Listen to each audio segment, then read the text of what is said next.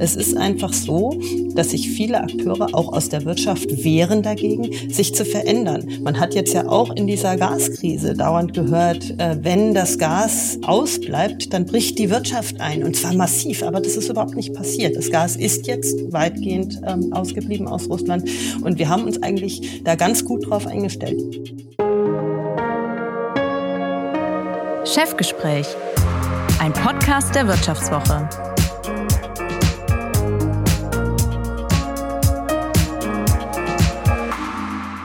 Mein heutiger Gast liebt Dr. Dre und Snoop Dogg, hat als DJ in Clubs aufgelegt und in einer Band Schlagzeug gespielt.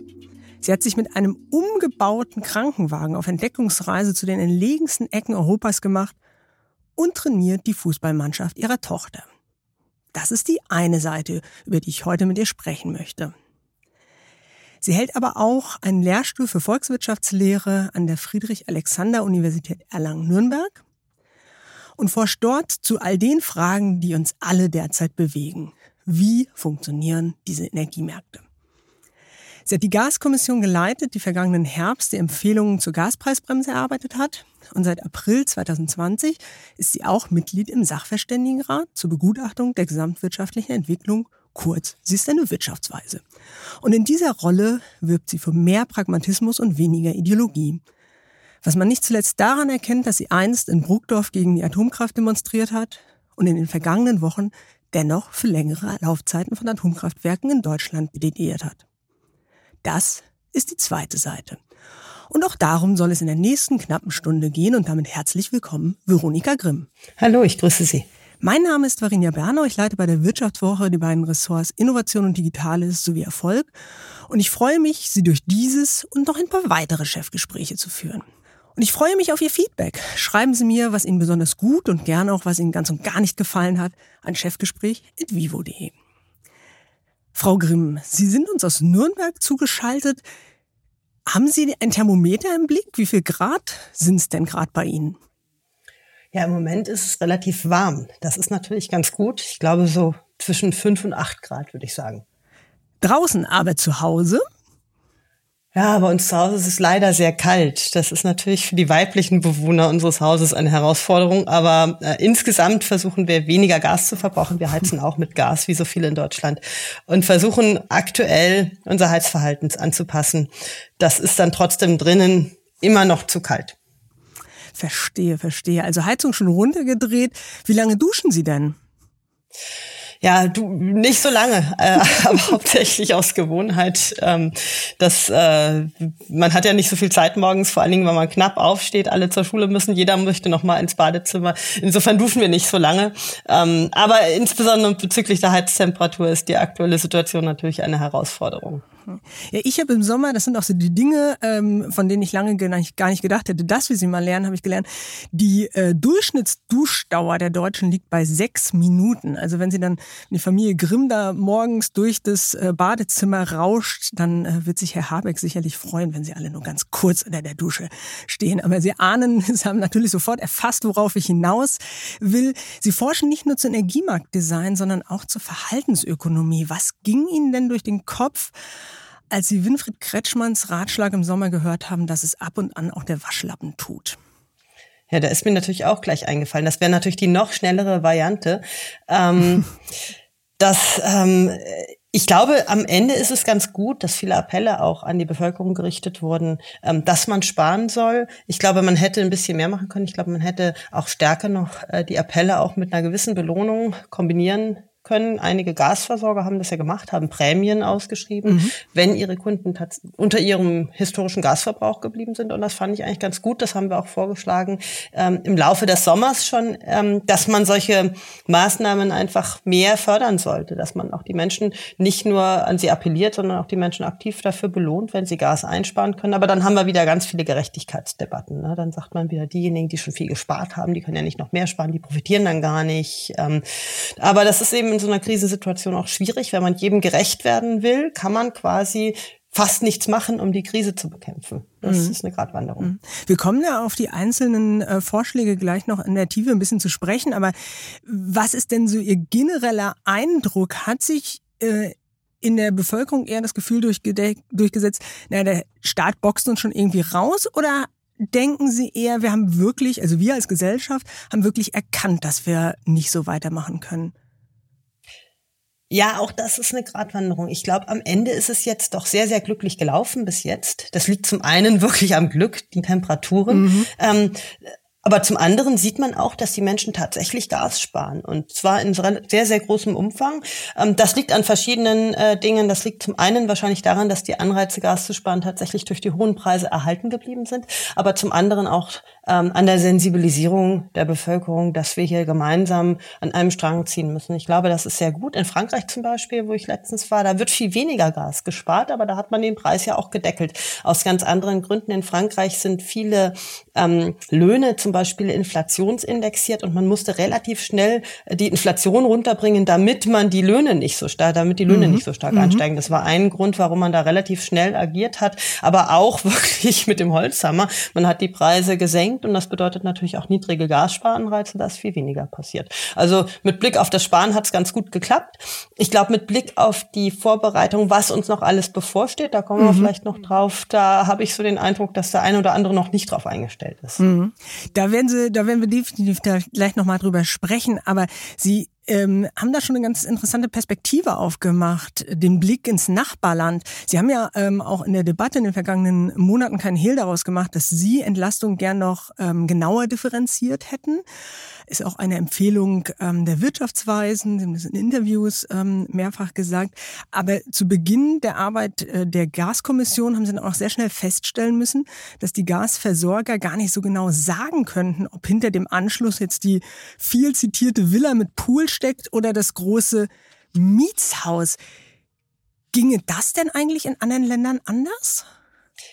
Das geht in anderen Ländern nicht anders. Okay. Ähm, in der Gaskommission bin ich ehrlich gesagt äh, ganz froh, was für eine Lösung wir äh, errungen haben in der mhm. Gaskommission. Und ich fand die gesellschaftliche Debatte da auch teilweise etwas unehrlich, weil man dann sehr schnell suggeriert hat, man könnte diese Villa vielleicht doch identifizieren und man könnte das alles gerechter machen. Aber die mhm. Situation, vor der wir standen, ist, dass wir in relativ kurzer Zeit wussten, wir müssen diese Entlastung über die Gasversorger umsetzen, weil ja die Gaskunden zwei bis viermal so stark belastet wurden wie diejenigen, die mit Öl oder Pellets heizen. Das heißt, mhm. die Belastungsspitze ist dort besonders hoch. Und das musste man abfangen. Das war die Aufgabe. Die Entlastung ist ja auch nicht vollständig, sondern nur ähm, so, dass die Gaskunden ungefähr mit der Gaspreisbremse doppelt so viel zahlen immer noch wie früher.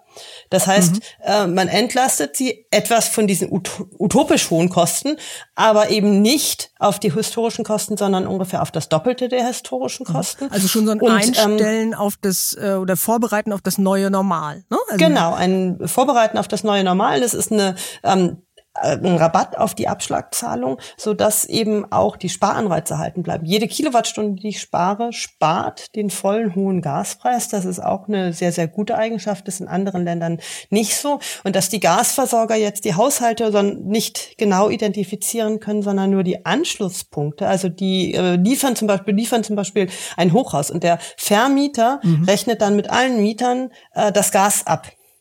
Und äh, der Gasversorger kennt aber nicht den einzelnen Haushalt dahinter, von den 100 Haushalten, die vielleicht drin mhm. wohnen im Extremfall, sondern eben nur den Anschlusspunkt des Hochhauses. Und deswegen kann der Gasversorger einfach nicht differenzieren. Und in der Zeit, in der die Gaspreisbremse aktiv ist, ist eigentlich auch nicht zu erwarten, dass man diese ganzen Informationen zu den Hunderten von Gasversorgern äh, kommen lassen kann, äh, die hier involviert sind. Also das ist utopisch und diese Diskussion ist deswegen auch nicht ganz ehrlich geführt worden. Da hat man so suggeriert, man könnte es noch besser machen, aber im Endeffekt stimmte das nicht. Hm. Jetzt haben Sie, haben Sie es eben schon mal angedeutet. Äh, kürzlich hat ja Klaus Müller, der Chef der Bundesnetzagentur, schon eine erste Entwarnung gegeben. Die Gasspeicher sind zu 90 Prozent gefüllt und er hat vor ein paar Tagen gesagt, dass wir eine Gasmangellage in diesem Winter höchst, höchst, höchst wahrscheinlich ausschließen können. Aber jetzt haben Sie eben schon angedeutet, der nächste Winter kommt bestimmt. Und das ist natürlich auch genau. ähm, äh, keine wahnsinnig überraschende Erkenntnis eigentlich. Aber ähm, ich habe aus Ihren Worten auch rausgehört, dass Sie nicht so recht das Gefühl haben, dass sich in der Bevölkerung und vielleicht auch in der Politik diese Erkenntnis, der nächste Winter kommt bestimmt, durchgesetzt hat. Ja, ich würde das gar nicht unbedingt auf den nächsten Winter nur beziehen, sondern ganz mhm. generell auf den Handlungsbedarf, der uns in Deutschland und auch in Europa bevorsteht. Zunächst mhm. mal mit Blick auf die Gaspreisbremse ist es so, dass Herr Müller da genau recht hat. Wir sind in diesem Winter unglaublich glimpflich davongekommen und stehen echt gut da. Ähm, aber die Diskussion ist natürlich auch unglaublich verkürzt, nur weil jetzt unmittelbar die Gaspreise äh, gesunken sind, was gut ist. Das heißt ja nicht, dass wir durch die Sache durch sind, sondern es kann vieles passieren, was dazu führt, dass die Gaspreise wieder steigen. Das kann sein, dass es wieder sehr kalt wird und dass es doch enger wird und der Preis mhm. auch darauf reagiert. Es kann sein, dass in China die Wirtschaft voll zurückkommt. Dort war ja die Wirtschaft gedämpft durch mhm. den Lockdown, durch die mhm. Probleme, die man noch mit Corona hatte. Wenn jetzt die Nachfrage, die Gasnachfrage aus dem asiatischen Raum wieder stark zunimmt, das geht natürlich auch auf die Preise, weil wir konkurrieren gerade mit dem asiatischen Raum um dasselbe LNG auf dem Weltmarkt. Mhm. Und äh, das kann uns natürlich dann noch zu schaffen machen. Also insofern sind wir da noch nicht ganz durch. Und ähm, wie knapp es jetzt wird, das hängt von ganz vielen Faktoren ab. Also ich glaube, man sollte mit Blick auf den nächsten Winter durchaus noch schauen, dass man so ein bisschen Luft sich äh, verschafft mhm. äh, und nicht sagt, jetzt sind wir ja durch, jetzt ähm, können wir wieder auf Kante nähen. Mit dem auf Kante nähen sind wir sehr, sehr schlecht gefahren. Ne? Wir haben uns sehr abhängig gemacht von Russland. Ja. Wir hatten wenig Alternativen ähm, aufgebaut, äh, hatten gar keine LNG-Terminals, obwohl das in der Vergangenheit auch schon mal empfohlen worden war und auch angegangen war, worden war von Uniper äh, schon mal, aber eben nie umgesetzt werden konnte. Und ähm, das äh, ist eine Strategie, die ist einfach zu riskant in der heutigen Welt. Hm. Jetzt ähm, geht es ja nicht nur, klar, das ist jetzt das, was uns alle ähm, bewegt, nicht nur um die hohen Preise. Und wir werden später im Podcast auch noch ähm, auf die Frage zu sprechen kommen, was das für den Industriestandort Deutschland bedeutet, sondern es geht ja auch um die dahinter liegende Frage des Klimawandels. Was ist denn Ihr Eindruck? Waren wir einfach auch aufgrund des billigen Gases aus Russland zu behäbig in unseren Anstrengungen ähm, bei der ökologischen Transformation? Ja, dass wir dazu behäbig waren, das kann man, glaube ich, schon sagen. Also wir haben viel zu wenig getan, um tatsächlich schnell die Wirtschaft zu transformieren, das Energiesystem zu transformieren, viele Hemmnisse bei den Genehmigungsverfahren, aber auch beim Willen und auch viele Beharrungskräfte, die haben wir auch in der Krise immer wieder gespürt. Es ist einfach so, dass sich viele Akteure auch aus der Wirtschaft wehren dagegen, sich zu verändern. Man hat mhm. jetzt ja auch in dieser Gaskrise dauernd gehört, äh, wenn das Gas ausbleibt, dann bricht die Wirtschaft ein und zwar massiv. Aber das ist überhaupt nicht passiert. Das Gas ist jetzt weitgehend ähm, ausgeblieben aus Russland und wir haben uns eigentlich da ganz gut drauf eingestellt. Die Wirtschaft ist in ihrer Reaktion extrem flexibel gewesen. Wir haben 20 Prozent Gaseinsparung gehabt in der Wirtschaft, aber einen äh, Einbruch oder ein, ein, so ein Abebben der äh, Wertschöpfung, das nicht annähernd vergleichbar mit dieser, ähm, mit diesem ähm, Gaseinspar, mit diesen Gaseinsparungen war. Ne? Man hat vielleicht so ein bisschen Produktionspotenzial äh, da, äh, Wertschöpfung verloren, aber im Bereich von wenigen Prozentpunkten.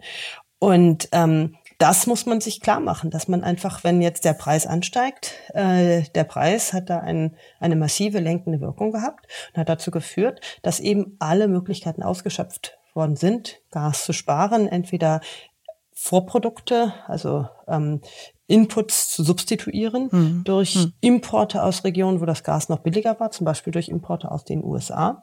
Äh, man hat einige Produktionsverfahren umgestellt, man hat sehr schnell umgestellt von Gas auf Öl, hat äh, von Kohle nicht auf Gas umgestellt, wo das geplant war und hat auf die Art eben ganz viel Gas einsparen können, äh, ohne dabei viel Wertschöpfung zu verlieren. Also das da ist die Wirtschaft schon sehr flexibel. Man sieht, der Preismechanismus funktioniert.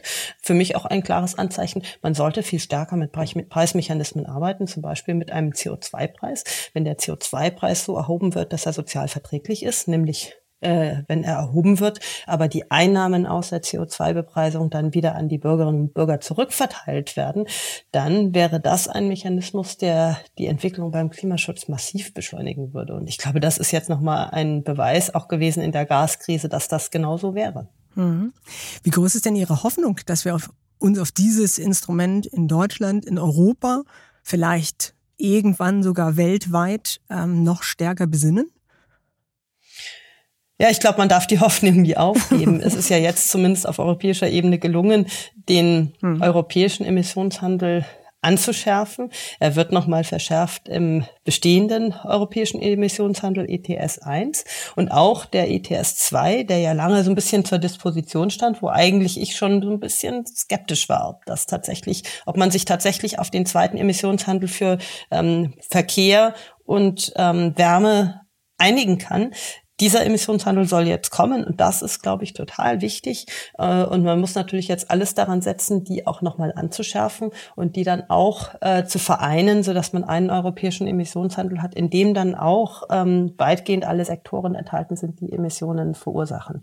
Das wäre schon ein wirklicher Treiber für den Klimaschutz. Ähm, es ist einfach einerseits so, dass dann nicht dauernd schwierige politische Entscheidungen wieder notwendig sind, wo eben mhm. viele Beharrungskräfte dagegen argumentieren, dass man Klimaschutz betreibt auf die eine oder andere Art, ähm, weil dieser Mechanismus einfach da ist mhm, und klar ähm, ist klar ist mhm. und niemand ihn so einfach aussetzen kann. Das ist das eine. Und das zweite ist, dass der Preis, der Emissionspreis, der koordiniert natürlich das ähm, Verhalten optimal. Es führt einfach dazu, dass diejenigen, die Emissionen einsparen, die das am einfachsten umsetzen können, mhm. wo es am günstigsten ist, am günstigsten im Endeffekt auch für die gesamte Gesellschaft.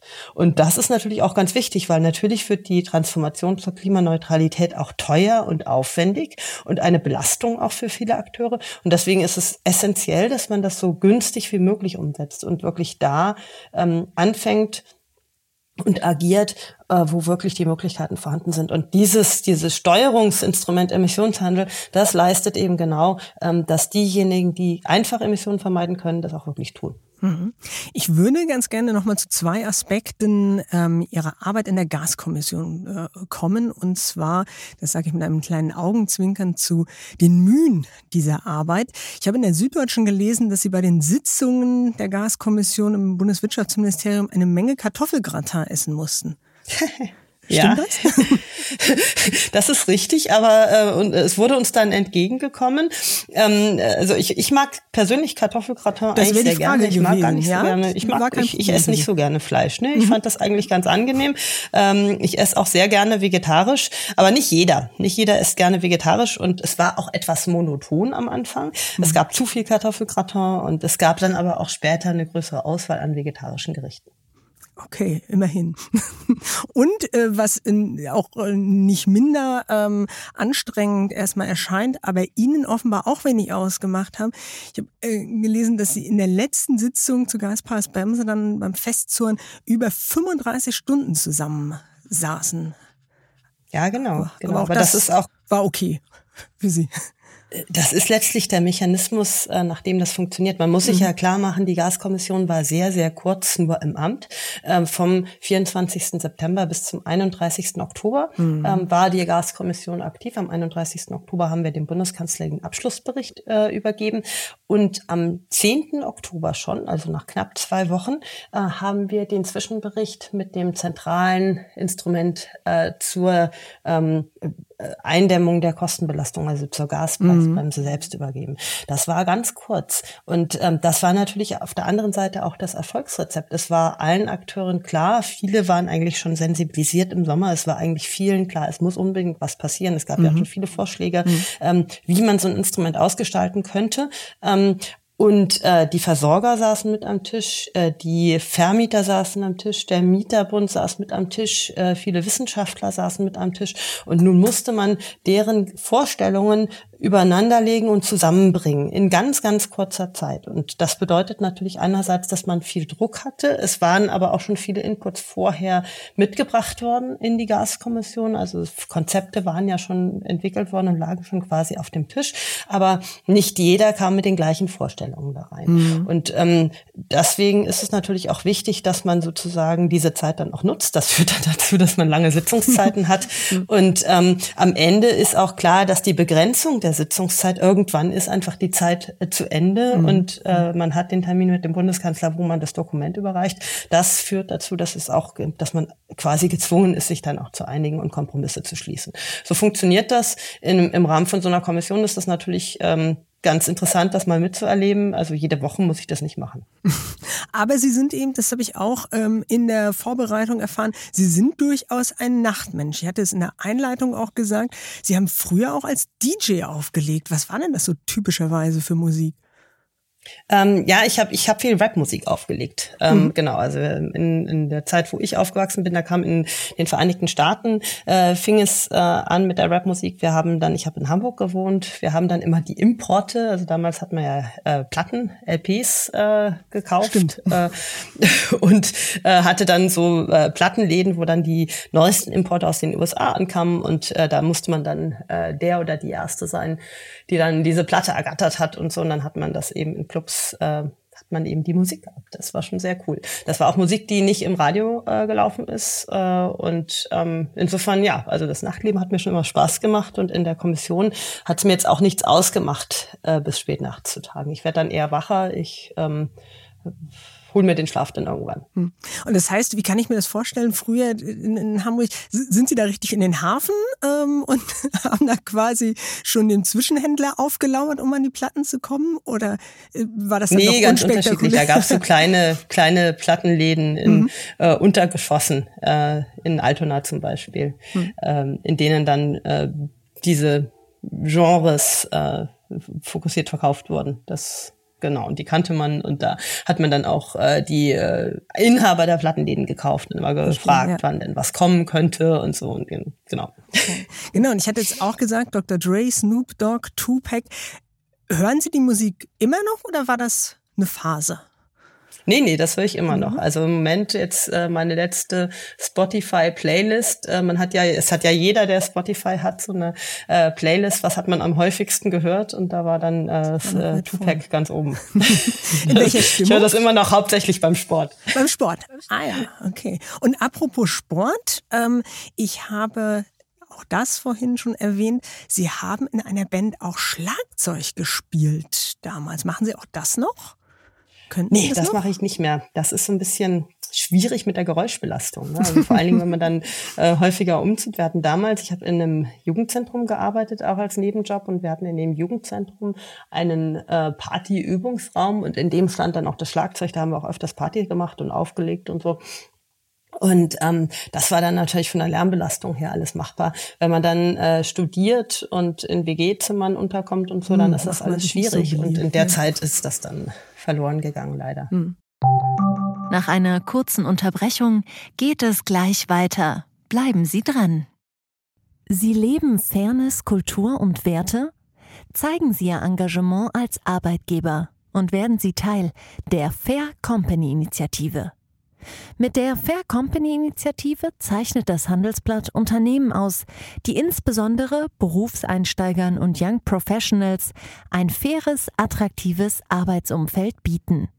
Zu den entscheidenden Werten gehören unter anderem das Engagement für Mitarbeitende, Diversity und Chancengleichheit, Nachhaltigkeit und gesellschaftliche Verantwortung. Erfahren Sie jetzt mehr unter faircompany.de.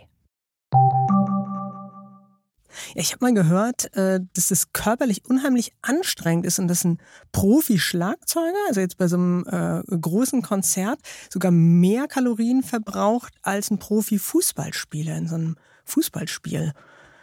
Ja, also das kann ich nicht beurteilen. Das habe ich noch nie aktiv verglichen. Aber ich kann mir das sehr gut vorstellen, klar. Also ich, äh, ich kenne jetzt aktuell auch ein paar Schlagzeuger, die ich auch eher äh, so, die, die auch eher sportlich sind und die wirklich darauf mhm. achten, äh, dass sie fit genug sind. Also ich kann mir das gut vorstellen, dass das so ist. Aber ich erinnere das aktiv jetzt nicht. Ähm, dass sie völlig erschöpft am Ende nee. des Gigs waren. Aber erschöpft waren sie, da kommen wir noch zu einem anderen ähm, ja, Zeitvertreib, hätte ich jetzt beinahe gesagt, wobei das viel zu lapidar äh, klingt für das, was sie da gemacht haben. Sie haben auch nebenbei eine Altenpflege gearbeitet. Und das ist ja eben nicht so, dass sie sich da die Zeit vertrieben haben, ähm, sondern sie haben auch mal erzählt, dass sie da durchaus gesehen haben, wie anstrengend eben auch dieser äh, Job ist. Was, was haben Sie aus dieser Zeit mitgenommen? Ja, erstmal ganz viel. Also man hat äh, äh, erstmal äh, die körperliche Arbeit natürlich. Ich meine, es ist ein äh, Job, der erstmal, ich bin da reingekommen eigentlich, weil mich soziale Berufe schon immer interessiert haben. Ich habe auch im Jugendzentrum länger gearbeitet, mhm. ähm, auch mit äh, damals vielen türkischen Jugendlichen, die in dieses Jugendzentrum kamen. Damals kamen aber nur äh, Männer, keine Frauen. Das ist heute ganz anders. Heute ist äh, man eigentlich viel offener schon und viel, äh, wir sind alle viel stärker integriert in der Gesellschaft, ähm, als es damals der Fall war. Ähm, und mich haben die sozialen Berufe schon immer interessiert. Und das war auch der Grund, dass ich im Altenheim angefangen habe zu arbeiten, auch Nachtschichten gemacht habe, weil ich eben schon ganz gerne nachts gearbeitet mhm. habe, immer früher. Und ähm, man nimmt schon vieles mit. Also von ähm, dem ganzen Umfeld äh, bis hin zu den Geschichten, der alten Menschen. Das waren ja Menschen, die alle damals noch, das war in den ähm, 80er, 90er Jahren, das waren alles Menschen, die den Krieg sehr, sehr aktiv miterlebt haben mhm. und auch viel erzählt haben. Ähm, und ähm, auch viel äh, noch mitgebracht haben an, an Verhaltensweisen aus dieser Zeit, Sparsamkeit, äh, Ängste, Ängste bezüglich Inflation, ähm, mhm. bestimmte ähm, Attitüden gegenüber unseren europäischen Nachbarn oder vor allen Dingen auch Russland. Also all das mhm. hat man da sehr äh, stark mitgekriegt ähm, und natürlich auch die Arbeitsbelastung. Also ähm, ich habe fünf Jahre äh, in dem Altenheim immer mal wieder Tag-Nachtschicht gearbeitet, mhm. hauptsächlich nachher Nachtschicht, auch um mein Studium zu finden finanzieren. Und ähm, da hat man schon gemerkt, äh, dass das ans Eingemachte geht, jetzt nicht als äh, junge, junge Erwachsene, mhm. aber die älteren Kollegen, da hat man schon gemerkt, was das bedeutet, so ein ganzes Leben lang in einem harten körperlichen Job arbeiten zu müssen. Mhm. Und Sie haben eben auch gesagt, dass Sie sich eben für soziale Berufe, für das Soziale interessiert haben. Sie haben dann auch ein Soziologiestudium begonnen, aber waren recht schnell genervt davon, dass ihre Kommilitonen zwar viel geredet, aber wenig gelesen haben und ähm, haben dann zur Volkswirtschaftslehre gewechselt, was ja einerseits wäre das ein Weg, der vielleicht vorgezeichnet war. Ihre Mutter ist Betriebswirtin, ihr Vater Volkswirt. Andererseits will man als junger Mensch das machen, was die Eltern machen? Nee, eben gerade nicht. Deswegen habe ich eben auch so einiges andere versucht. Mich hat es dann eher wegen, den, äh, wegen äh, dem mathematischen Hintergrund äh, in die VWL mhm. gezogen. Ich habe Soziologie gemacht ähm, und ähm, mich hat das äh, Fach von den Inhalten her unglaublich interessiert. Aber Sie haben es gerade schon gesagt, in den Seminarveranstaltungen war es äh, immer so, dass dann ohne viel Vorbereitung diskutiert wurde. Und das hat mich damals, als ich, ich war dann sehr, ich war da irgendwie sehr anspruchsvoll, mich hat das total geärgert. Und ähm, gleichzeitig hatte man da äh, musste man da, gab es eine Anwesenheitspflicht und man musste kommen. Und dann habe ich eben im Nebenfach VWL gemacht und ähm, mich haben dann die mathematischen Modelle interessiert, mhm. ähm, weil man einfach quantitativ äh, viele, vieles auch ähm, abschätzen konnte von den Effekten her. Das fand ich interessant, mhm. dass man einfach auch quantitativ eine, eine Einschätzung kriegt ähm, von wirtschaftlichen Größen. Und ähm, was mich interessiert hat, waren die theoretischen Modelle, aber auch vor allen Dingen die umweltökonomischen äh, mhm. Fragestellungen. Mhm. Da habe ich äh, dann Seminare belegt und dann habe ich äh, dann habe ich gewechselt, weil mich diese umweltökonomischen Fragen sehr interessiert haben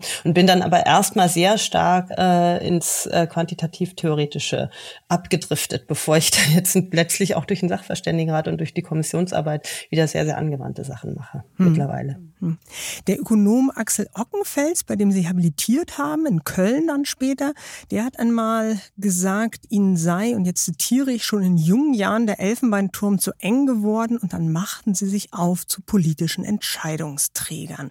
Das heißt, Sie genießen es schon auch, nah dabei zu sein, nah an der Umsetzung zu sein? Genau, genau. Also mich hat das schon immer interessiert. Ich wollte auch eigentlich äh, zu keinem Zeitpunkt unbedingt an der Uni bleiben. Ich habe immer mhm. mal wieder versucht, äh, mich ähm, nach außen zu bewerben, zu Unternehmensberatungen, also vor allen Dingen so zu Unternehmensberatungen, die sehr fokussiert auf ökonomische Themen sind, mhm. ähm, so Auktionsdesign.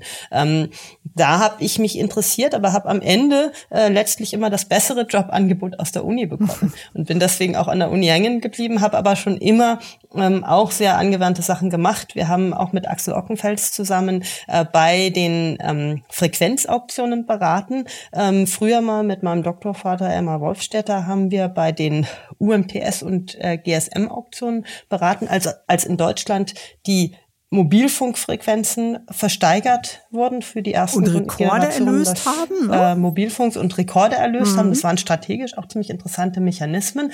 Ähm, Und ähm, da, äh, das fand ich schon immer sehr spannend, dann eben die Auktionstheorie anzuwenden auf so ganz praktische Anwendungsfälle. Und äh, jetzt natürlich mit der Kommissionsarbeit für die Bundesregierung in verschiedenen Gremien, das macht schon auch Spaß. Ne? Also man kann eben äh, das, was man in der Forschung macht, äh, tatsächlich zwar nicht eins zu eins äh, nutzen, aber den Hintergrund, den man hat aus der quantitativen Forschung, zum Beispiel zu Energiemärkten oder auch zu verhaltensökonomischen Fragen, das kann man schon sehr gut verwenden. Und das gibt einem natürlich auch ähm, eine gewisse Sicherheit, um bestimmte Fragen beurteilen zu können. Hm.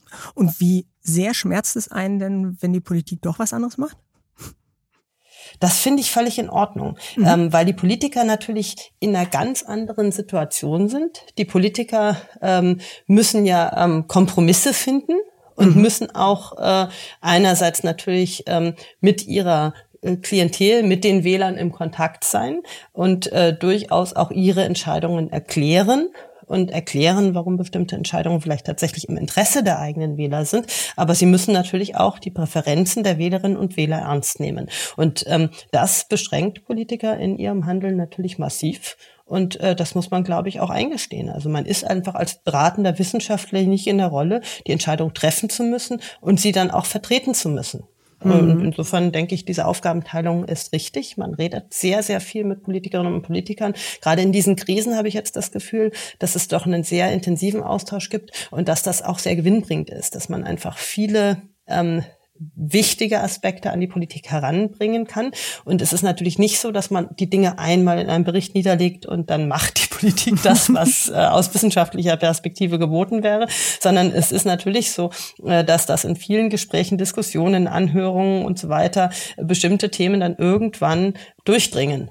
Und ähm, bei der Gaspreisbremse war das ganz klar so. Die Gaspreisbremse ist ein Mechanismus, der ist aus einer sehr, sehr intensiven wissenschaftlichen Debatte entstanden und ist auch ziemlich ähnlich, wie es wissenschaftlich konzipiert worden wäre, umgesetzt, umgesetzt worden. Mhm. Jetzt sind wir ja hier unter uns. Das heißt, Sie können ganz ehrlich ähm, und frei sein. Haben mhm. Sie denn manchmal Mitleid mit unserem Bundeswirtschaftsminister Robert Habeck? Ich meine, er ist angetreten, um die Energieversorgung grüner zu machen und die Industrie ins ökologische Zeitalter zu führen. Und stattdessen muss er jetzt um die Welt jetten, um Gas betteln, damit es in Zukunft überhaupt noch eine Industrie in Deutschland gibt, oder?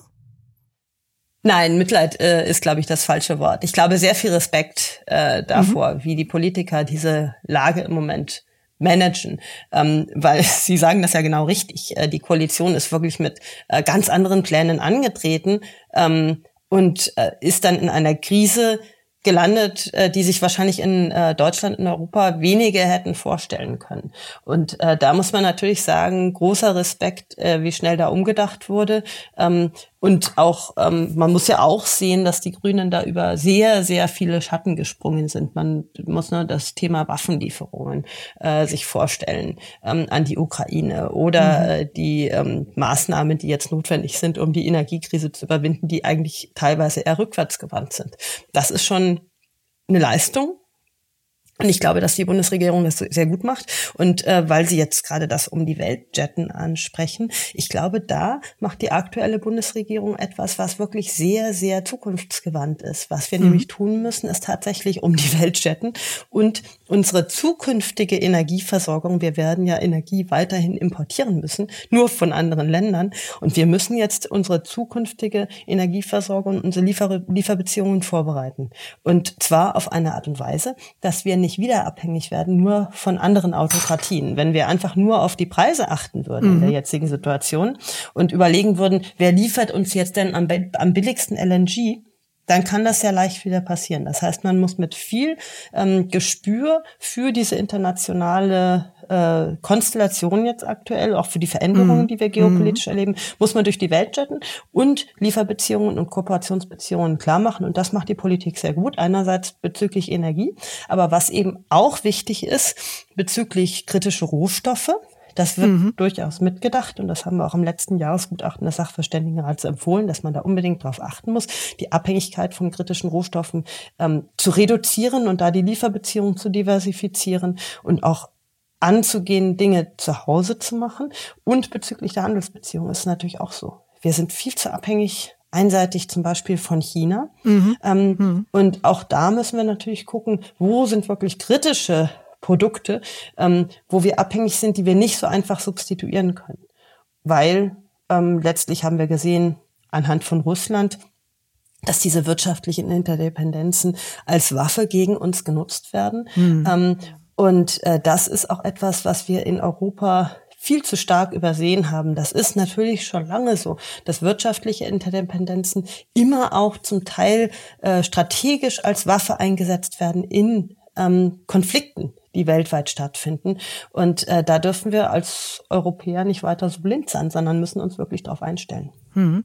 Ich würde tatsächlich gerne noch mal ein bisschen vertiefen, was diese Energiekrise oder ähm, ja vielleicht auch diese Zeitenwende im umfassenderen Sinne ähm, mit unserer Wirtschaft macht. Bei ähm, Ammoniak, ich greife das Beispiel jetzt mal raus, bestimmt der Gaspreis zu 80 Prozent die Herstellungskosten, weil er ähm, sowohl als Energielieferant äh, benötigt wird äh, oder das Erdgas als eben auch als Rohstoff. Und BASF hat die Produktion deshalb bereits runtergefahren, kauft aus anderen Regionen zu. Ähm, Ammoniak, ähm, um AdBlue oder Stickstoffdünger zu produzieren. Sehen wir da bereits die ersten Anzeichen für eine Deindustrialisierung Deutschlands? Das ist, glaube ich, kein Anzeichen für eine Deindustrialisierung. Das ist etwas, was man auch vor dieser Zeitenwende ganz klar erwartet hat, schon, mhm. äh, wenn man sich mit dieser Transformation befasst hat, dass bestimmte Produktionsprozesse, wenn wir sie auf klimaneutral umstellen, so wie jetzt nicht mehr in Europa stattfinden. Und Ammoniak ist da ein gutes Beispiel, weil Ammoniak ist ein Stoff, den man aus Gas herstellt, wobei CO2 abgeschieden wird, also wobei dann Emissionen auftreten. Mhm. Und ähm, also man macht aus Gas Wasserstoff und verarbeitet den dann weiter zu Ammoniak. Und ähm, wenn man sich jetzt überlegt, was äh, passiert in der grünen Transformation, dann ist ein Handlungsfeld, ja, dass wir elektrifizieren und das andere Handlungsfeld, das dringend äh, benötigt wird und aufgebaut werden muss, ist, dass wir Wasserstoff, erneuerbaren Wasserstoff brauchen. Und der mhm. Wasserstoff wird über e-, Elektrolyse hergestellt mhm. aus Strom. Also man spaltet Wasser mit Hilfe von Strom in seine Bestandteile ähm, Wasser und Wasserstoff und Sauerstoff.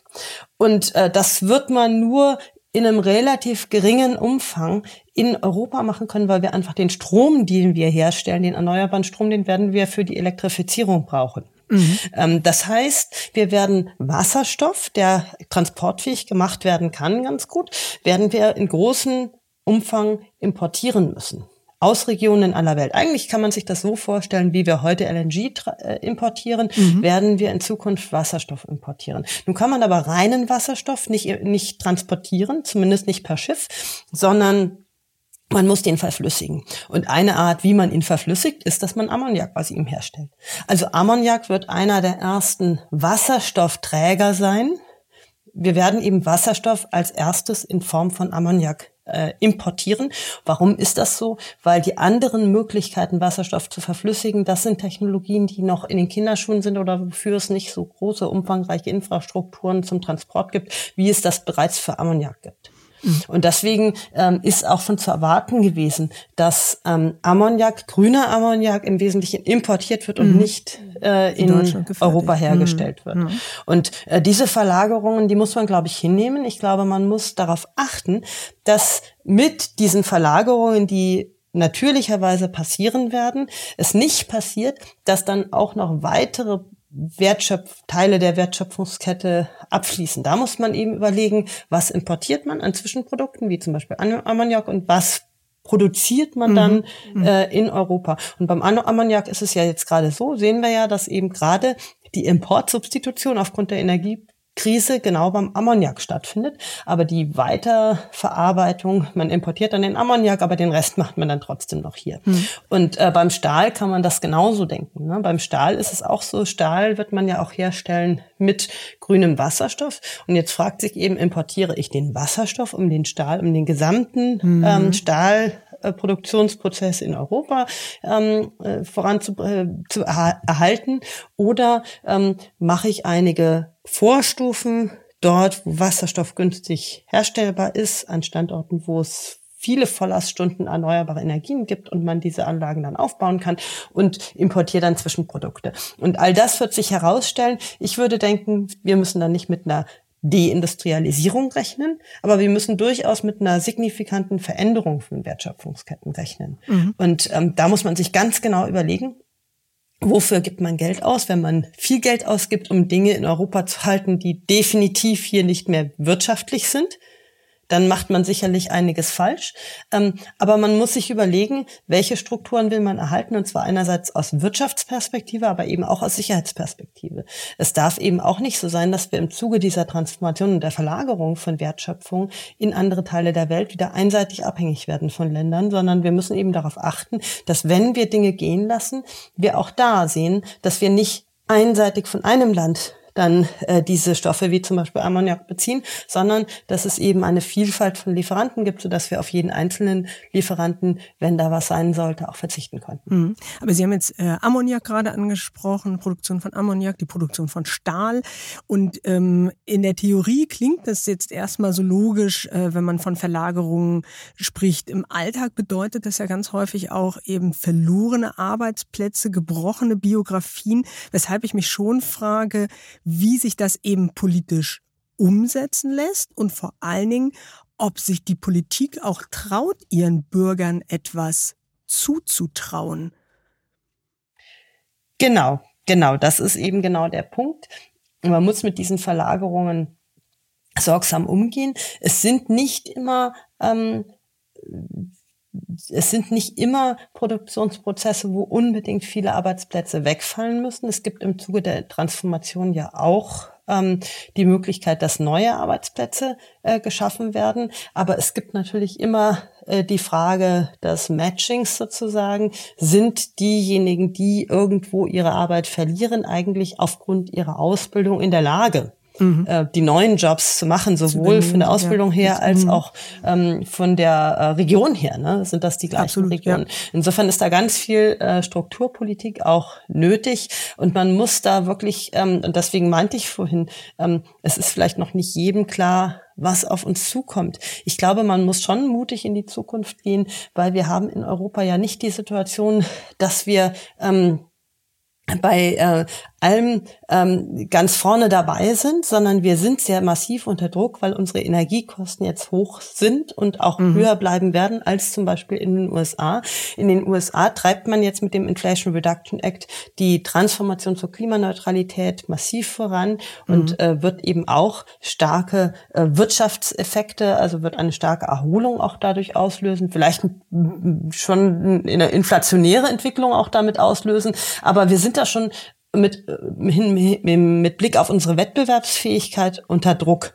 Das heißt, Bestandshaltung, Erhaltung mit viel Geld von Industrien, die eigentlich nicht wirtschaftlich produzieren können bei uns, ist natürlich auch eine riskante Strategie mit Blick auf unseren zukünftigen Wohlstand. Mhm. Und insofern muss man schon achten, dass man ähm, dort, wo es tatsächlich nicht wirtschaftlich ist und ähm, denkbar ist, dass man die Dinge gehen lässt, dass man das auch geschehen lässt, aber dass man dafür im Zuge der Transformation eben Strukturen aufbaut, ähm, die uns eine zukunftsgerichtete Wirtschaft erlauben. Ich glaube, da gibt es ein paar Handlungsfelder, die sind ganz wichtig.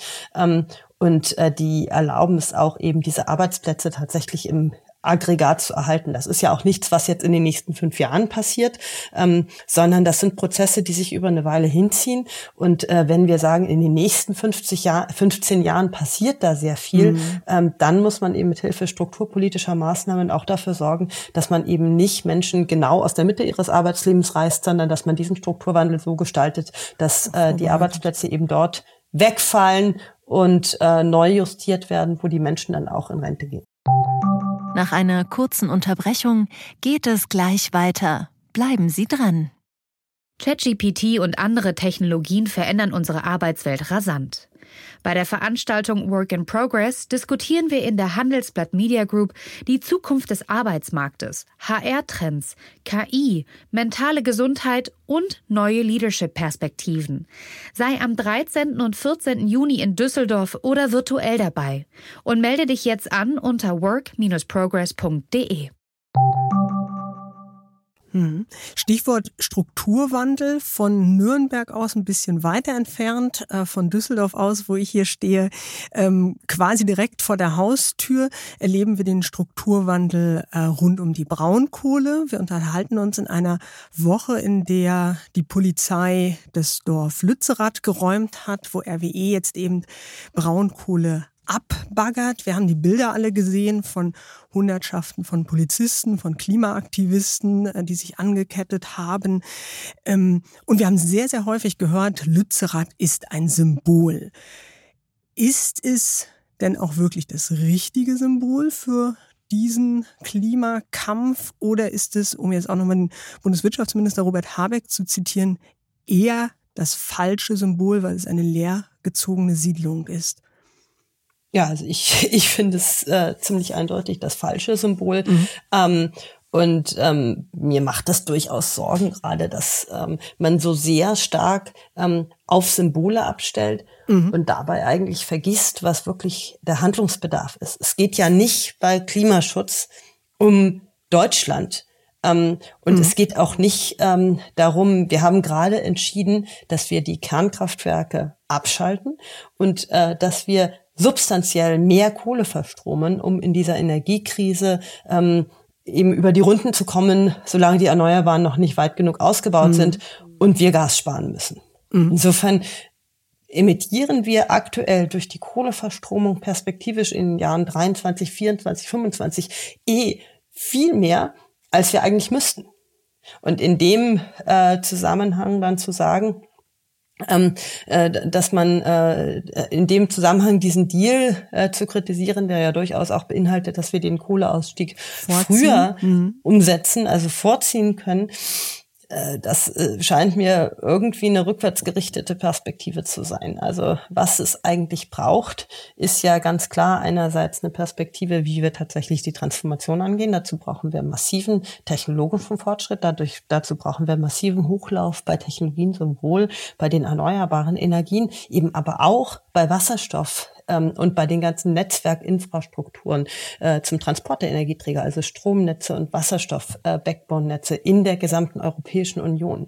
Und das müssten wir eigentlich vorantreiben. Man müsste in der Europäischen Union sich zusammentun, diese verschiedenen Transformationspfade die die Länder ja planen.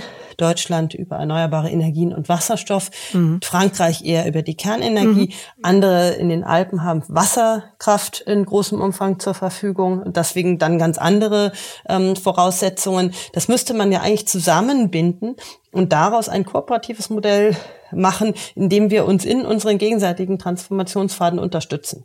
Im Moment ist es ja eher so, dass wir die gegenseitig schlecht reden. Frankreich ist skeptisch beim Wasserstoff, die Deutschen sind skeptisch äh, bei der französischen Atomkraft. Mhm. Aber es ist natürlich eine Illusion dass man sich gegenseitig da den Transformationspfad madig macht. Man sollte sich viel eher damit Respekt begegnen und ähm, sich gegenseitig in den Transformationspfaden unterstützen. Das würde für Frankreich bedeuten, mehr Infrastrukturausbau mitzutragen mit Blick auf Wasserstoff, ähm, in der mittleren Frist. Und äh, für uns würde das bedeuten, uns eben darauf einzustellen, dass wir da ähm, mit einem Partner zu tun haben, der eben auch äh, mit Atomkraft agiert und vielleicht auch pragmatischer sind, wenn zum Beispiel dort dann Wasserstoff mit Atomkraft erzeugt mhm. werden soll, an bestimmten Standorten, wo in Frankreich vielleicht Wasserstoff benötigt wird. Hm. Ich will gleich auch nochmal auf die äh, Debatte zur Atomkraft äh, äh, zu sprechen kommen. Vielleicht noch äh, eine letzte Frage äh, zu Lützerath. Verstehen Sie denn die Verzweiflung der Klimaaktivisten, beziehungsweise, wenn Sie mal zurückblicken, hätte die junge Veronika Grimm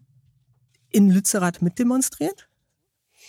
Ähm, äh, das ist natürlich total schwer zu sagen. Ich verstehe die Verzweiflung total. Mhm.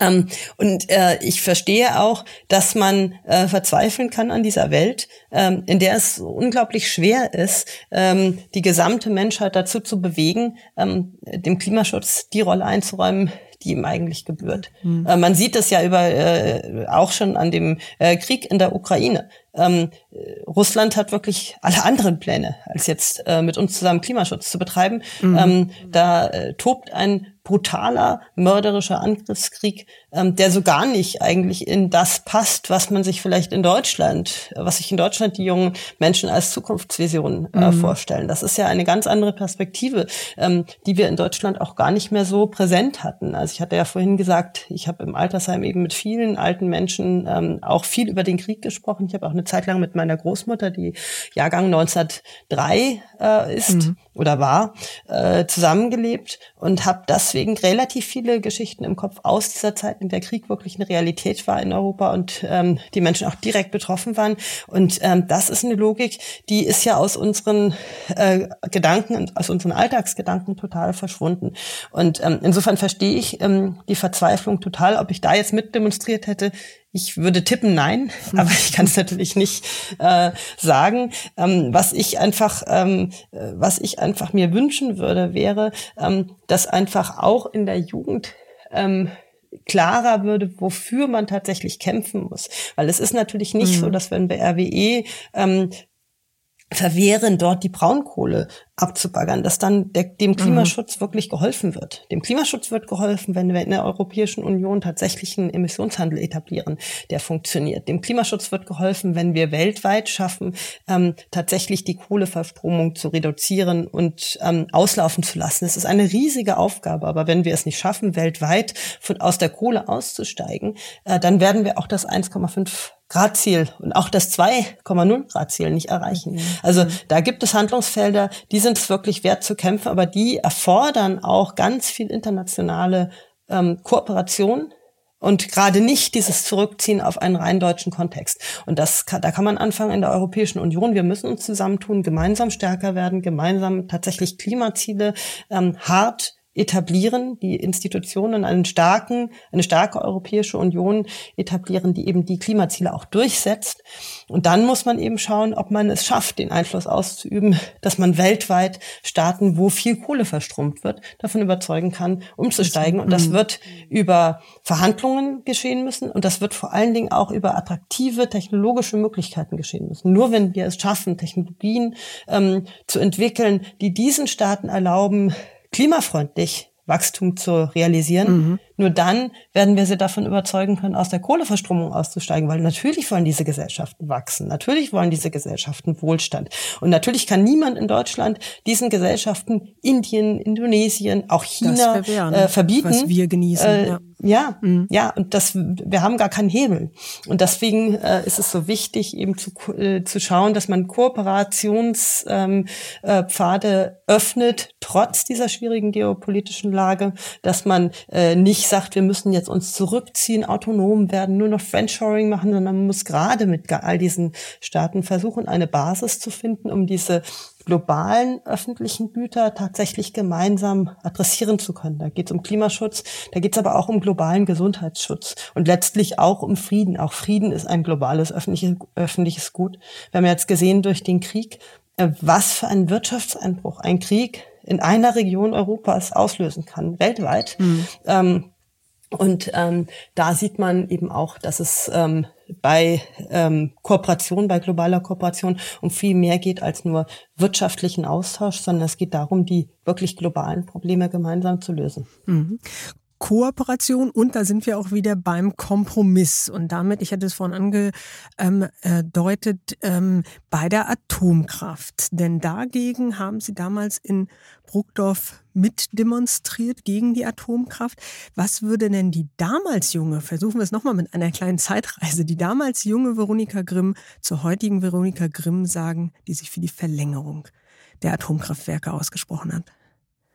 Ja, das ist total schwer zu sagen. Das, ähm, ich, ich glaube, ich glaube, äh, das, da kommen wir auch auf eine Frage zurück, die Sie gerade gestellt haben. Verstehen wir die Verzweiflung? Natürlich versteht man die Verzweiflung. Und ähm, ich verstehe auch eine gewisse Radikalität. Jede Generation und vor allen Dingen die jungen Menschen ähm, haben ja andere Hebel, um ihre Anliegen durchzusetzen, als Menschen, die dann im System irgendwelche Funktionen äh, besetzen. Insofern ist eine gewisse Radikalität, glaube ich, wichtig. Ähm, ich glaube, ähm, es ist prinzipiell äh, eine Frage des gesellschaftlichen Konsens. Also ich denke auch, dass wir aus der Atomkraft in Deutschland aussteigen sollten, weil wir einfach es nicht schaffen, einen gesellschaftlichen Konsens mhm. herzustellen. In Frankreich ist das ganz anders. Mhm. In Frankreich mhm. äh, setzt man auf die Atomkraft, aber das wird eben von der Bevölkerung auch mitgetragen. Aber auch da war es vor der Energiekrise so, ähm, dass die, der Rückhalt für die Atomkraft gebröckelt ist. Jetzt mit der Energiekrise ist das wieder ähm, komplett geschwenkt und äh, es gibt wieder in Frankreich eine Mehrheit äh, für die Atomkraft. In Deutschland ist das nicht so. Ich glaube, wir sollten aussteigen. Mein Argument in der aktuellen Situation ist eher folgendes, dass ich glaube, dass in dieser Krise, in der wir auch mit großen Unsicherheiten noch konfrontiert sind, wir wissen ja auch nicht, wie es weitergeht. Mhm. Das betrifft äh, die Preisentwicklung bei den Energiepreisen, das betrifft die Inflation, das betrifft aber auch die Entwicklungen im Ukraine-Krieg. Ähm, wir wissen auf, an vielen äh, Fronten nicht, wie es weitergeht. Und in dieser Situation denke ich mir, dass man eben verschiedene Sicherheitspuffer durchaus nutzen sollte, die man noch hat. Und ein Element davon ist die Atomkraft, ein anderes ist, äh, die Erneuerbaren massiv schnell auszubauen, ein anderes ist, ähm, LNG zu importieren. Also wir sollten schauen, dass wir uns diese Puffer ähm, äh, dass wir uns diese Puffer ähm, erlauben. Und bei der Atomkraft ist es eben so, wenn man sich das anguckt und tatsächlich die verschiedenen Beiträge der Atomkraftwerke berechnet, dann sieht man, dass die Preise sinken würden, wenn wir es laufen lassen würden. Zumindest in den Jahren 23, 24, 25 mhm. wäre noch ein signifikanter Preiseffekt zu sehen. Ähm, man würde Emissionen einsparen, weil sie natürlich Kohlekraftwerke mhm. aus dem Strommix rausdrängen würden. Und das führt dazu, dass die Emissionspreise im europäischen Emissionshandel sinken und dass natürlich unsere Kohlekraftwerke die Zertifikate nicht nachfragen und dafür andere Akteure, andere Unternehmen in Europa eben produzieren können. Ja, wir nehmen ja auch dadurch, dass wir die Kohlekraftwerke laufen lassen, ähm, nehmen wir ja anderen die Zertifikate weg, die ja im ja. europäischen Emissionshandel beschränkt sind. Und das ist natürlich auch etwas, was auch Auswirkungen auf unsere europäischen Nachbarn hat, ebenso wie die Preisentwicklung. Die sind ja nicht nur in Deutschland dann zu sehen, sondern auch in den europäischen Nachbarländern. Und dann sparen wir natürlich Gas in der ähm, Stromerzeugung.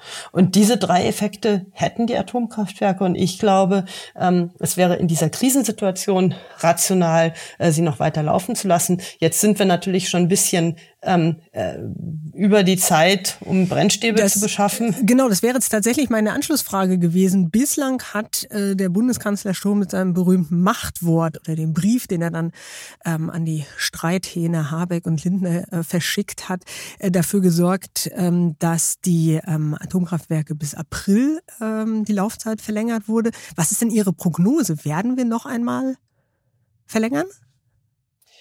Ich weiß es nicht. Es ist eine politische Entscheidung. Äh, da muss man sich durchringen. Ich glaube, es gibt äh, gute Argumente dafür. Es gibt aber auch ähm, Argumente dagegen natürlich. Ähm, es ist natürlich so, darüber hatten wir ja ganz am Anfang schon gesprochen, ähm, dass die Grünen ähm, schon extrem viel äh, Bewegung gezeigt haben bezüglich mhm. ihrer äh, historischen Positionen. Und die Grünen sind ja nun mal aus der Anti-Atomkraftbewegung hervorgegangen. Ähm, und ähm, das führt natürlich dazu, ähm, dass das hier auch ähm, mit extremen Härten dann verbunden ist und auch in der Klientel ähm, auf äh, wenig Akzeptanz stoßen wird, wenn man da jetzt äh, nachgibt und einen Rückzieher macht. Mhm. Insofern, ich weiß es nicht. Äh, das wird sicherlich auch davon abhängen, wie sich jetzt die aktuelle Situation entwickelt. Wenn mhm. es nochmal ähm, brenzlig wird, ähm, dann kann natürlich die Diskussionslage nochmal kippen. Ähm, insgesamt glaube ich aber, dass wir Zeit brauchen, um die Brennstäbe zu besorgen. Und umso mehr Zeit nun vergeht, äh, umso weniger attraktiv wird das eigentlich. Mhm. Ne? Weil ja. wenn man jetzt äh, sich die Situation anguckt, dann ist es eigentlich für das Jahr 2027 schon so, ähm, dass sie dann eine Situation hätten, mal vorausgesetzt, man schafft diese ambitionierten Ausbaupfade, die, die, die sich jetzt die Bundesregierung vorgenommen hat, Für die also die Vervierfachung des, mhm. der Ausbaugeschwindigkeit bei den Erneuerbaren, dann wäre man 2027 in einer Situation, wo die Atomkraftwerke, wenn sie laufen, eigentlich Erneuerbare aus dem System rausdrücken würden und eigentlich keine äh, attraktiv, keine äh, attraktiven Effekte mehr hätten. Mhm. Und das heißt, je mehr Zeit verstreicht, desto eher kann man sich diese Entscheidung dann auch wirklich sparen. Hm. Es klang jetzt eben schon ähm, an der einen oder anderen Stelle bei Ihnen durch, ähm, in Ihrem Plädoyer für die europäische Lösung, für die europäische Kooperation. Ich glaube, ähm, da kann ich durchaus ähm, zugespitzt sagen, dass Sie überzeugte Europäerin sind und vielleicht hat das ja auch damit zu tun, dass Sie Ihre Promotionszeit genutzt haben, um mit einem umgebauten Krankenwagen nebenbei Europa zu erkunden. Das heißt, Sie sind dann von der einen oder anderen, zu der einen oder anderen Konferenz gefahren und haben nebenbei ja, Europa für sich entdeckt. Was haben Sie da so erlebt? Ja, zunächst mal ist das so, ähm, dass wir damals an der Universität äh, noch nicht so, so gut finanziert waren äh, wie mhm. heutzutage. Ne? Heutzutage sind diese äh, Prozesse eigentlich viel besser organisiert, dass man als äh, Doktorand und dann auch als äh, Assistant Professor natürlich Budgets hat, um auf Konferenzen zu fahren. Und früher war das so, dass das relativ knapp war. Das heißt, man hat sich organisiert äh, und ich hatte meinen ähm, umgebauten Krankenwagen und habe dann quasi die Konferenzreisen auch immer mit Ur entweder Urlaubsreisen äh, kombiniert oder habe äh, Kolleginnen und Kollegen mitgenommen, äh, so dass wir dann zusammen äh, zu den Konferenzen gefahren sind und hatten dann auch gleich noch ein Bett dabei. Ne? Und, ähm, äh, und das hat das Ganze natürlich auch äh, sehr, sehr günstig gemacht. Ähm, das war schon eine ganz witzige Zeit, äh, vor allen Dingen, weil man dann auch als Nebeneffekt äh, einige ältere Kollegen kennengelernt hat, die das einfach lustig fanden, dass äh, der Krankenwagen war gelb gestrichen, war ein ziemlich auffälliges Gefährt, hatte natürlich immer ein deutsches Nummernschild und irgendwie hat sich dann auch immer rumgesprochen, wem der gehört hat. Und dann kannte man plötzlich eine ganze Menge an Leuten, die man wahrscheinlich sonst nicht kennengelernt hätte. Also insofern war das eine ganz ähm, interessante Zeit. Ähm, und man konnte dann auch natürlich äh, Trips nach Frankreich, äh, nach Italien, in die Schweiz, nach Spanien äh, einfach damit verbinden, äh, dass man sich äh, die Gegenden noch angeschaut hat und hier und da noch äh, Halt gemacht gemacht hat. Hm. Und Sie würden sagen, oder würden Sie sagen, dass in Europa dadurch nochmal mehr ans Herz gewachsen ist? Ja, sicherlich. Wir haben auch länger im europäischen Ausland gelebt. Also nach der mhm. Promotion äh, bin ich zunächst mal nach Alicante, nach Spanien gegangen. Da haben mhm. wir zwei Jahre äh, gelebt. Da ist auch mein erster Sohn zur Welt gekommen. Dann waren wir in Belgien noch eine Weile äh, an zwei Universitäten zu Gast. Und ähm, das hat schon, äh, das hat schon noch mal vieles gemacht äh, und das hat auch dazu geführt, dass man mal gesehen hat, äh, es ist zwar europäisches Ausland, aber äh, dass man mal gesehen hat, wie man tatsächlich ähm, als Ausländer auch woanders lebt. Und Alicante ist jetzt eine Gegend, äh, die nicht so eine große ähm, internationale Community hat, mhm. wo man tatsächlich auch gezwungen ist, äh, sich mit den lokalen Gegebenheiten und tatsächlich auch mit den Menschen, die einfach dort leben, ähm, äh, aus, wirklich auseinanderzusetzen, wie das Leben stattfindet, äh, was für Geflogenheiten es gibt. Und äh, das war für mich eine sehr wertvolle Zeit. Äh, man hat auch die verschiedenen Perspektiven, auch aus dem Süden, ähm, aus Brüssel äh, nochmal miterlebt. Mhm. Das war schon sehr prägend und das möchte ich nicht missen. Und äh, das schafft auch ein gewisses Verständnis für verschiedene äh, Debatten auf der europäischen Ebene. Hm. Weil Sie es jetzt angesprochen haben, traue ich mich jetzt zum Schluss eine Frage zu stellen, die ich eigentlich gar nicht stellen wollte, weil sie immer nur den Frauen gestellt wird.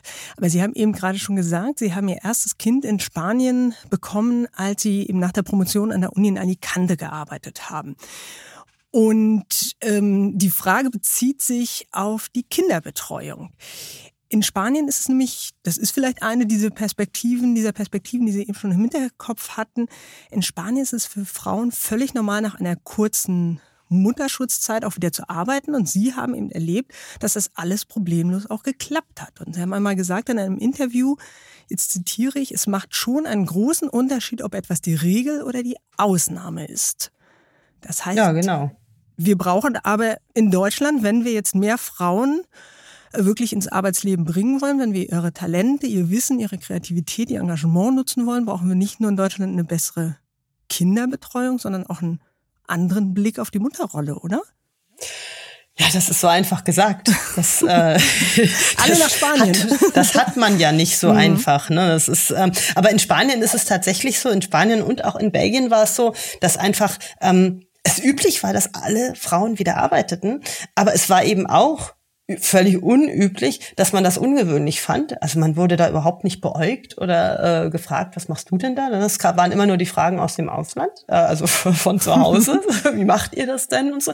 Und ähm, und es war auch völlig üblich bei meinen Kollegen an der Universität, dass wenn die Frau einen Job hatte mit mehr Commitment, zum Beispiel Assistenzärztin und deswegen eine festgelegte Schicht hatte, dann war völlig klar, dass mein Kollege, also der Papa, äh, der im Ökonomiedepartement forschte und da einfach nur saß und relativ flexibel arbeitete, der wurde angerufen, zack, Kind ist krank, muss es mhm. abholen. Mhm. Ähm, und äh, das war, ist da komplett üblich gewesen, dass man sich das eben so aufteilt. Ne? Und warum ist das so? Ähm, wahrscheinlich aus verschiedenen kulturellen äh, Hintergründen heraus, aber auch deswegen, weil man eben von einem Gehalt äh, nicht gut leben konnte. Es mussten beide arbeiten und deswegen war völlig klar, äh, dass beide ihren Teil äh, beitragen mussten. Und äh, es gab dann natürlich auch auf allen möglichen Qualitätsstufen Kinderbetreuung. Ja, und wenn man die billigste ähm, Kinderbetreuung nahm, dann war das eine sehr, schlechte Kinderbetreuung. Aber irgendwie ähm, arbeiteten eben die meisten äh, Frauen und ähm, deswegen war das auch relativ einfach, das auch zu machen. Und äh, wie wir nach Deutschland zurückgezogen sind, ähm, dann ist man mit den ganzen Herausforderungen konfrontiert worden. Mhm. Mich hat das jetzt nicht ähm, demotiviert, äh, meinen Job weiterzumachen, aber ich kann das schon verstehen, dass das viele dann auch frustriert. Ne? Also von ähm, der überraschten Attitüde, die man entgegengebracht kriegt, wenn man dann mit Kindern arbeitet, äh, bis hin zu äh, dem äh, Schaulaufen, das man dann äh, machen muss, wenn man einen Kinderbetreuungsplatz haben möchte. Ähm, das ist schon äh, das ist schon schade, aber das ist wahrscheinlich einfach noch ein relativ langer Weg und man muss, glaube ich, schon ähm, ganz früh anfangen, auch äh, von der Wahrnehmung her und von der Perspektive äh, bei Jungs und bei Mädchen ähm, was daran zu ändern, dass man einfach diese Rollenmodelle, ähm, dass man diese Rollenmodelle irgendwie, dass man die woanders abholt, ne? Also mhm. die hm. ganz jungen Menschen. Ja. Das ist ja auch, äh, wenn wenn wenn Kinder in Sportvereinen sind. Ich habe das in der, ich habe ja eine Fußballmannschaft trainiert. Das mache ich jetzt nicht mehr gerade, aber ich habe acht Jahre lang eine Fußballmannschaft trainiert. Da waren ein paar Mädchen ähm, und viele Jungs in der Fußballmannschaft und man hat eben schon das Gefühl gehabt, dass man eben ähm, auch in dem Mannschaftssport ähm, alle möglichen ähm, Dinge ähm, fördern äh, kann, ähm, die in unserer Gesellschaft am Ende auch ganz wichtig sind. Und ähm, man hat auch den Eindruck, dass eben zum Beispiel Jungs eben sehr, sehr stark im Mannschaftssport involviert sind und viele Sachen, die eben äh, wichtige Fähigkeiten ausbilden, wie das Zusammenspiel von Kooperationen ähm, und aber auch Wettbewerb miteinander. Mhm was im Fußball ja ganz stark ist. Ne? Also ich muss als. Mannschaft funktionieren, ähm, aber und muss kooperieren, aber ich muss auch stehe auch im Wettbewerb miteinander um äh, Positionen, ob ich spielen darf oder nicht und so weiter. Äh, das lernen Jungs äh, sehr früh und äh, Mädchen machen viel weniger Mannschaftssport zum Beispiel. Hm und ähm, machen viel mehr äh, Sportarten, die dann Einzelsportarten sind oder gar nicht so viel äh, Sport in ganz jungen Jahren. Und all solche Sachen, die prägen natürlich auch. Die schaffen unterschiedliche Startpositionen für Dinge, die nachher gesellschaftlich und um sich durch, durchzusetzen im Berufsleben vielleicht eine Bedeutung haben. Absolut. Und deswegen möchte ich die aller, allerletzte Frage auch nochmal zu den kleinen, feinen Unterschieden zwischen Frau und Mann stellen. Als Sie einen Anruf aus dem Bundeswirtschaftsministerium damals erhalten haben und gefragt wurden, ob Sie Teil der Wirtschaftsweisen werden wollen, da haben Sie sich, weil Sie das so handhaben und äh, äh, auch bei anderen Entscheidungen, haben Sie sich eine Nacht Bedenkzeit erbeten und haben ihr äh, von Ihrem Gegenüber dann aber eine etwas verdutzte Reaktion bekommen, weil der meinte, dass die Männer, die er normalerweise so fragt, steht sofort zusagen. Wo sich die Frage anschließt, sollten wir Frauen öfter mal schnell zusagen oder die Männer öfter mal eine Nacht über eine Sache schlafen? Also da würde ich denken, dass die Männer manchmal eher eine Nacht drüber schlafen sollten. Ähm, weil ich meine, eine Nacht schadet ja wohl wirklich auch nicht. Ähm, es sei denn, es ist wirklich ganz dringend. Bei der Gaskommission war es zum Beispiel so, dass ähm, ich den Anruf bekam und wirklich auch gleich Ja gesagt hatte. Ähm, insofern es ist situationsabhängig. Ich finde das immer ganz gut, wenn man äh, Dinge gefragt wird, die dann auch ein zeitliches Commitment einfordern, dass man dann vorher zum Beispiel mal mit seiner Familie spricht und sie zumindest informiert mhm. und in die Entscheidung einbezieht. Ähm, insofern äh, ist es eigentlich für mich die Regel, dass ich die Dinge nicht äh, so mit, mit, mit weitreichenderen Konsequenzen nicht sofort und alleine entscheide, sondern dass ich da meinen engeren Kreis mit einbeziehe. Ähm, aber es ist auch situationsabhängig. Ich denke mir, dass man durchaus Männern empfehlen könnte, auch äh, eine Nacht drüber zu schlafen, wenn sie Entscheidungen treffen. Auf der anderen Seite ist es aber so, dass wir äh, im Gegenteil in unserer Gesellschaft wirklich auch mutiger werden müssen, äh, tatsächlich äh, Entscheidungen äh, zu treffen und tatsächlich auch ähm, zu gestalten und zu führen. Wir haben im Moment eigentlich ähm, in vielen Dimensionen in der Gesellschaft ähm, eigentlich zu wenig Mut ähm, zu wenig Risikobereitschaft. Ähm, und das führt äh, eigentlich dazu, dass wir uns zu wenig bewegen. Und ich glaube, das ist etwas, was wir für die Zukunft, also nach der Zeitenwende auch mitnehmen müssen, dass wir äh, tatsächlich bereit sind, klare Entscheidungen zu treffen ähm, und uns nicht dahinter zu verstecken, dass der Wähler zum Beispiel etwas nicht will.